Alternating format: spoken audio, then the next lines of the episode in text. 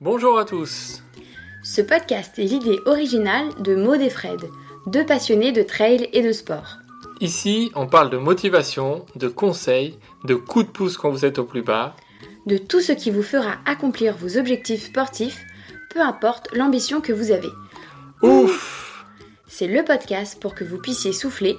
et vous réalisez pleinement dans le sport que vous aimez. C'est parti pour un podcast de Ouf.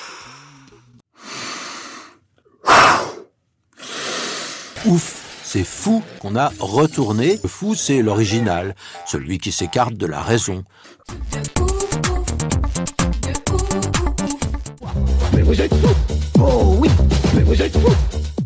Bonjour et bienvenue pour cette nouvelle histoire du trail. Nous allons vous raconter l'histoire d'un peuple étonnant, les Tarahumara. Pour eux, courir est comme une religion. Tarahumara signifie ceux qui ont les pieds légers. Ils vivent dans la Sierra Madre, plus précisément dans le Barranca del Cobre, le canyon de cuivre. Pourquoi ce canyon? Au XVIe siècle, ils fuient l'envahisseur espagnol en courant et se réfugient dans ce canyon où personne n'arrive à les suivre. Les sentiers sont trop techniques, trop vertigineux. On peut facilement passer de 500 mètres d'altitude à 1800 mètres en quelques kilomètres, un terrain que seuls eux maîtrisent. Pour se déplacer là-bas, la course reste le meilleur moyen. Ils courent tous les jours pour rejoindre un autre village, pour déplacer les chèvres, mais aussi parce qu'ils aiment ça. En plus, ils courent pieds nus, ou presque. Ils ont des sandales URH composées d'une fine semelle en gomme, un lacet en cuir, et cela suffit pour courir des heures entières sans se blesser. C'est d'ailleurs ces sandales qui ont inspiré le mouvement barefoot. Courir avec des chaussures les plus minimalistes possibles pour retrouver sa foulée naturelle. Les Tarahumara courent depuis bien plus longtemps sur les courses aux États-Unis. En 1906, un journaliste américain couvre une course. Le terme trail n'existait pas encore, mais cela en avait tout l'air. 177 km avec une prime de 100 dollars, ce qui attira les deux Tarahumara les plus résistants. 16 heures après le départ, l'un d'eux passe à la ligne d'arrivée en tête, terminant un 100 miles bien avant la Western State. C'est sur la lead vide 100 qu'ils vont commencer à devenir connus du grand public. En 1993, trois d'entre eux sont pour la première fois sur les lignes de départ. Pas les plus forts, ni les plus rapides, mais ce sont ceux qui étaient disponibles. Ils ne se sont pas du tout préparés, ni habitués à faire une course officielle, ils n'avaient jamais suivi de parcours balisé, ils s'arrêtaient souvent pour admirer la vue. Pire encore, se servir sur les ravitaillements est contraire à leur coutume.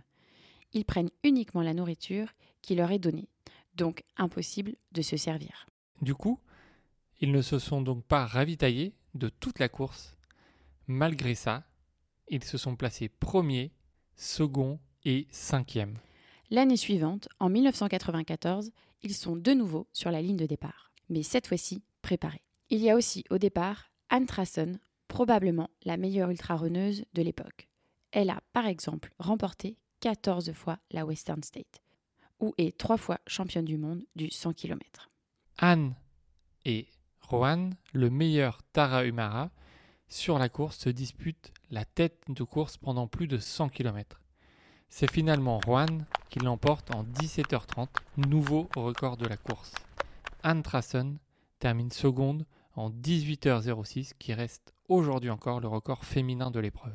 En 2009, les Tarahumara deviennent connus de tous les trailers et ultra-trailers avec le livre Born to Run de Christopher McDougall. En 2020, ils établissent de nouveau une performance de ouf. Sur la finale mondiale des backyards en satellite, ils sont encore trois après 60 heures de course.